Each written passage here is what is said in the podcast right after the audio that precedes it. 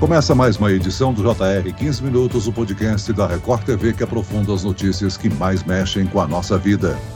O ex-presidente Luiz Inácio Lula da Silva, do PT, e o presidente Jair Bolsonaro, do PL, vão disputar o segundo turno da eleição presidencial no dia 30 de outubro. Em alguns estados, os eleitores enfrentaram longas filas que, segundo o Tribunal Superior Eleitoral, TSE, foram causadas pela biometria. Mas, mesmo assim, o primeiro turno foi considerado tranquilo. Como fica a disputa entre Lula e Bolsonaro no segundo turno? A busca por alianças dos candidatos derrotados e o resultado da votação nos principais estados do Brasil. O 15 Minutos de hoje esclarece mais desse cenário com a cientista política Daisy Siocari. Seja bem-vinda, Daisy. Prazer falar com vocês. E quem nos acompanha nessa entrevista é o repórter da Record TV, Fábio Menegatti. O Menegatti, nos últimos dias muito se falou em voto útil e em definição no primeiro turno, mas com o resultado das urnas, a definição sobre quem vai ser o novo presidente do Brasil ficou para o dia 30 de outubro. Oi, Celso. Oi, Deise. Pois é, né? A definição ficou mesmo para o segundo turno. Os dois candidatos, Lula e Bolsonaro,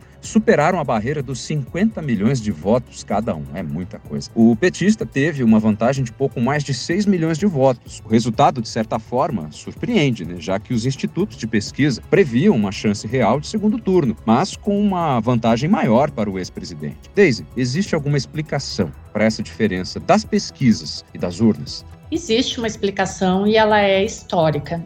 Quando a gente tem dois personagens políticos muito fortes numa disputa, e a gente tem que lembrar que nesse ano a gente teve o que na ciência política a gente chama de mito Lula e bolsomito, isso significa que o corpo social deles é muito forte, ou, uma palavra mais simples, a militância. E essa militância, historicamente, quando ela é tão forte assim entre dois candidatos, ela tende a defender esses candidatos até o final. Então, por isso, por causa desse corpo social muito forte, que desde o ano passado a gente já falava que não haveria possibilidade de uma terceira via, porque não tem como quebrar essa polarização, e também a gente defendia a ida para o segundo turno, porque uma militância tão forte não deixa a história acabar no primeiro turno. A resposta ela tende a demorar muito mais. Agora, Deise, o resultado do primeiro turno pode influenciar o segundo? Eu acredito que podem sim, porque teve também um erro de pesquisas, né? Então se cria toda uma narrativa nesse segundo turno. Quem saiu vencedor, ok, tem a motivação de ter saído na frente, e a campanha que saiu em segundo lugar tem a narrativa nova, o fato novo positivo de que as pesquisas estavam erradas e de que a sua força é muito maior do que parecia, né? Então os dois saem motivados. Daisy, Simone Tebet, do MDB, teve quase 5 milhões de votos e ficou à frente de Ciro Gomes, do PDT, já aí um veterano né, das campanhas à presidência da República, mas que teve desta vez 3 milhões e meio. Ela sai fortalecida da eleição naturalmente, só que ao mesmo tempo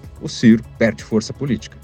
É, a Tebet ela entrou com um cenário bem complicado para ela, né? Com os dois partidos que faziam parte da sua coligação, o MDB e o PSDB, completamente rachados. O MDB, inclusive, apoiando o ex-presidente Lula em 11 estados. Então, isso mostra a força dela de ter chegado até o final da campanha do primeiro turno, inclusive passando o Ciro Gomes, que é um personagem histórico de campanhas presidenciais. Então, a Tebet sai muito maior do que entrou, sai com muito mais força, inclusive deve ser requisitada no segundo turno. O Ciro Gomes teve um problema que já é um problema desde muito antes dele. O Ciro é muito prolixo, então ele não consegue furar a bolha dele. O Ciro joga dados, joga números que para a população que já não tem um interesse tão grande em política, isso fica comprovado pela abstenção, fica difícil compreender o Ciro, né? Ele tentou em alguns momentos ali fazer uma campanha mais dinâmica com Ciro Games, mas ele não conseguiu furar essa dificuldade na comunicação comunicação dele. Agora, Deise, de que forma o apoio de Ciro e da Simone Tebet pode ajudar os candidatos no segundo turno? O apoio do Ciro não deve fazer tanta diferença, até porque o Ciro, eu acredito que vá se declarar neutro, né? Pelas posições que ele tem dado ultimamente, eu acredito que o Ciro fique na neutralidade. A Tebet é um personagem político bem interessante nessa campanha. Ela já declarou ao final do primeiro turno que ela não vai se manter na omissão. Eu acredito que os votos da, da Tebet, em sua grande maioria, devem ir para o ex-presidente Lula, mas, de novo, isso é uma possibilidade, é uma tendência,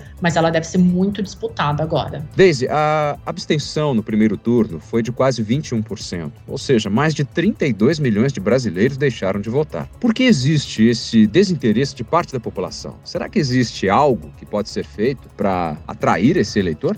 Olha, desde 2013, com as jornadas de junho, a política começou a ser vista como uma coisa muito ligada à corrupção, a uma coisa suja. Tem uma pesquisa do Senado Federal que foi divulgada no Senado que ela identificou que 81% dos jovens brasileiros eles veem a política como sendo uma coisa suja que é feita por um grupo num centro de poder que não quer saber do resto da população espalhada pelo país. Então isso explica um pouco dessa distância do eleitor com a política. A política não é vista como uma coisa agradável uh, ou como uma coisa a ser colocada no cotidiano. Uh, o que, que a gente pode explicar essa abstenção? Ela ficou numa média histórica, mas esse ano a gente teve uma luta do bem contra o mal que a gente não via em outras campanhas políticas. Em outras campanhas políticas a gente via opositores debatendo, né? E democracia é isso, é através do dissenso que tu chega no consenso. E a política ficou violenta. A gente viu uma institucionalização do discurso do ódio. E essa violência pode afastar o eleitor. Talvez isso explique essa média de abstenção numa eleição tão polarizada.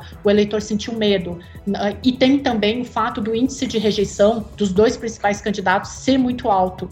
E aí o eleitor se afasta. Agora, Lula teve mais votos no Norte e Nordeste. Bolsonaro liderou no Sudeste, Sul e Centro-Oeste. Ou seja, Lula venceu em 14 estados, Bolsonaro venceu em 12, mais o Distrito Federal. Qual deve ser a estratégia das campanhas, principalmente onde não tiveram o um melhor resultado? A estratégia por parte da campanha do presidente Jair Bolsonaro deve ser entrar em Minas Gerais, né? Ele venceu nos outros estados do Sudeste, mas Minas não, então tem que entrar em, em Minas Gerais. Ele teve lá o deputado federal mais votado do país, né? Que é o Nicolas, um jovem de 26 anos, e nessa política, onde hoje se discute muito mais personagens e não ideias, um influencer com essa proporção de votação pode ajudar. E ele também tem que estudar, aumentar a diferença dele em algumas regiões, como o próprio sul do país, o Rio Grande do Sul a diferença não foi tão grande e lá o bolsonarismo é muito forte, visto até que inverteu as expectativas das pesquisas de intenção de voto, né? Então tem que fazer uma estratégia de novo no Sudeste, até porque no Nordeste ele não entra. No ex-presidente Lula,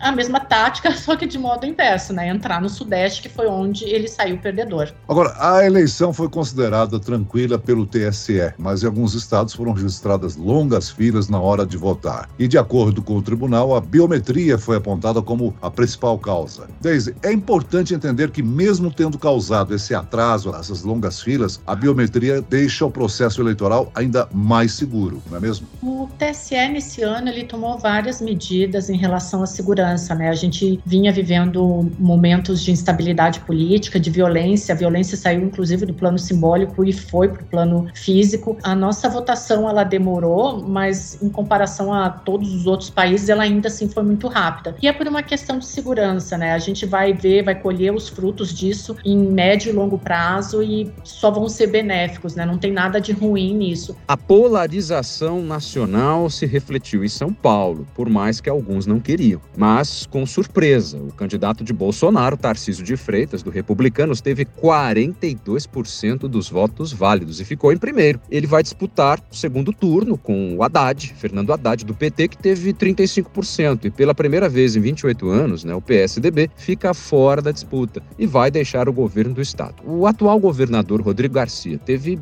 18% dos votos. É um cenário inédito no estado de alguma forma, né?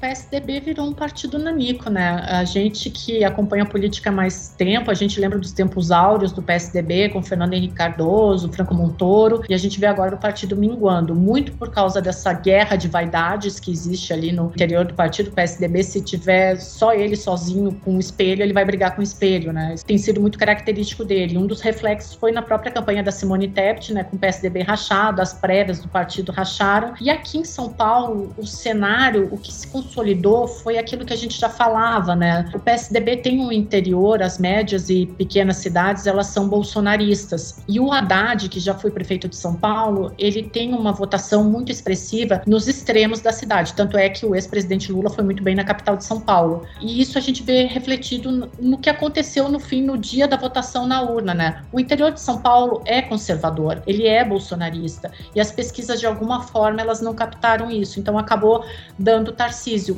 Eu acredito que se tivesse, inclusive, Tarcísio e Rodrigo juntos, a direita, representada por Jair Bolsonaro, poderia ter vencido, inclusive, em primeiro turno aqui em São Paulo, por causa dessa força conservadora que existe no Estado. Vamos falar do Rio de Janeiro. O candidato apoiado por Bolsonaro, Cláudio Castro, foi reeleito no primeiro turno. Ele teve 58% dos votos contra 27% de Marcelo Freixo, do PSB. Aí é uma prova da força do bolsonarismo naquele estado, né? É uma prova da força do bolsonarismo, inclusive o Pazuello, o deputado com o segundo maior número de, de votos no estado. O Cláudio Castro, ele sinalizou um governo de paz e amor, né, prevendo qualquer possível cenário na decisão do segundo turno, mas é o grande reduto do presidente Jair Bolsonaro, isso ficou muito claro nessa campanha, e ele deve sair com mais força ainda de lá, né? É um reduto que é muito difícil para o ex-presidente Lula trabalhar, ele tem que correr atrás ou de Minas Gerais ou até de São Paulo, mas o Rio de Janeiro é extremamente bolsonarista bolsonarista, isso ficou bem comprovado agora. E em Minas Gerais, o cenário esperado se confirmou. Romeu Zema, do Novo, foi reeleito no primeiro turno, com 56% dos votos. Desde, desde o início, era uma campanha complicada para o candidato do PSD, Alexandre Calil, que teve 35% dos votos o Zema ele tem muita força tanto na capital quanto no interior, né? Então é muito difícil quebrar isso. É um candidato que tem se mantido até agora neutro, já foi cogitado inclusive para a presidência, né? Um, é o maior representante do, do, Partido Novo e é um dos grandes personagens políticos para a gente ficar de olho. É o Zema tem feito um governo em Minas Gerais que chama a atenção de outras administrações estaduais, então é um dos grandes personagens políticos. em Minas Gerais a gente teve ali uma dobradinha diferente, né? O, o Janones e o Nicolas sendo eleitos os deputados federais, né? Então isso ficou bem interessante, ficou uma divisão bem clara ali em Minas, né? Ou seja, Zema é um forte candidato à presidência nas próximas eleições? Ele é, se for um nome a ser construído, né, quatro anos a gente sabe né, que muita coisa pode mudar, mas o Zema realmente tem demonstrado muita força política, inclusive com uma ponderação que a gente não tem visto nesses últimos anos tão polarizados, né, o Zema tem conseguido se manter tranquilo e se, seguindo a linha dele, né, sem, sem grandes arroubos uh, políticos. Agora, no Rio Grande do Sul, uma definição bem apertada. Onix Lorenzoni, do PL, vai disputar o segundo turno contra o ex-governador Eduardo Leite, do PSDB. Leite teve 2.441 votos a mais do que Edgar Preto, do PT. É, o Rio Grande do Sul foi uma grande surpresa, porque todas as pesquisas indicavam que o Eduardo Leite estava bem à frente do Onix Lorenzoni, uma média de 10 a 12 pontos, e a história se inverteu completamente. O Onix chega com força, o bolsonarismo é muito forte no Rio Grande do Sul, né? O Rio Grande do Sul tem aquela lenda, aquele mito de não reeleger governador, e isso vai se confirmando, né? E tem um ponto também bem considerável, Celso, no Rio Grande do Sul. O Onix Lorenzoni fez o filho dele o terceiro deputado estadual mais votado do Rio Grande do Sul. Então mostra uma nova família família política se consolidando ali no Rio Grande do Sul, que é a família Lorenzoni. E em relação ao Senado, o PL, partido do presidente Jair Bolsonaro, elegeu oito novos senadores e agora tem 14 cadeiras. Isso mostra a força do presidente Bolsonaro, o bolsonarismo, né, de alguma forma, por todo o país. Com certeza. A gente já falava né, que, mesmo que o Bolsonaro não fosse eleito o presidente da República, esse Congresso conservador ele seria replicado. Um, o Congresso de 2014 ele foi o Congresso mais conservador da história do Brasil. 2018 se falou muito numa renovação que foi uma renovação de 68%, mas quando tu vai olhar esses números mais a fundo, tu entende que essa renovação ela foi bem entre aspas, porque quem, quem entrou no Congresso foram os filhos, os sobrinhos e parentes de políticos que já estavam lá. E agora, para a próxima legislatura, isso se consolida com o PL tendo a maior bancada, né? Vai ver aí nos próximos quatro anos uma bancada bem conservadora e se o ex-presidente Lula vencer as eleições, ele vai ter um pouco de dificuldade para governar. Uma curiosidade, a gente tem Sônia Guajajara Guajajara, eleita em São Paulo e se torna a primeira mulher indígena na Câmara como deputada federal. É um registro digno de se salientar né, nessa eleição. Com certeza. Primeiro, uma mulher, uma indígena de minorias numa sociedade conservadora é uma grande vitória e é alguém para a gente observar nos próximos anos, com certeza. Uma bela de uma vitória. Agora, a gente pode fazer uma análise de que o eleitor está cada vez mais consciente, né? Nós não tivemos uma supremacia de votos nessa eleição, né? É, tem também o fato de ter uma fragmentação partidária muito forte. Para tu ter uma ideia, em 1998, os cinco maiores partidos políticos do Brasil, eles ocupavam 78% das cadeiras no Congresso Nacional. Em 2018, esses mesmos cinco partidos ocuparam 34% das cadeiras no Congresso. O que, que isso quer dizer? Que a gente tem uma fragmentação partidária e as pessoas estão votando cada vez mais em personagens e não em partidos. Isso explica, primeiro, a formação do Congresso Nacional, que na próxima legislatura deve virar um grande balcão de negócios, e até esses personagens que a gente discutiu aqui, como por exemplo o Nicolas e outros personagens políticos, se não são tão ligados a partidos, mas são influenciadores, né? Então essa deve ser a nova tonalidade da política no Brasil. Muito bem, nós chegamos ao fim desta edição do 15 Minutos. Eu quero aqui agradecer a participação da cientista política Daisy Siocari. Obrigado, doutora. Eu que agradeço. E agradeço a presença do repórter da Record TV, Fábio Menegatti. Obrigado, Fábio. Celso, eu que agradeço ao convite. Daisy, foi uma honra participar desse bate-papo com vocês e até a próxima. Valeu. Esse podcast contou com a produção de David Bezerra e dos estagiários Lucas Brito e Kátia Brazão. Sonoplastia de Wendel Montalvão. Coordenação de conteúdo Edivaldo Nunes e Deni Almeida. Direção editorial Tiago Contreira. Vice-presidente de jornalismo Antônio Guerreiro. E eu, Celso Freitas, te aguardo no próximo episódio. Até amanhã.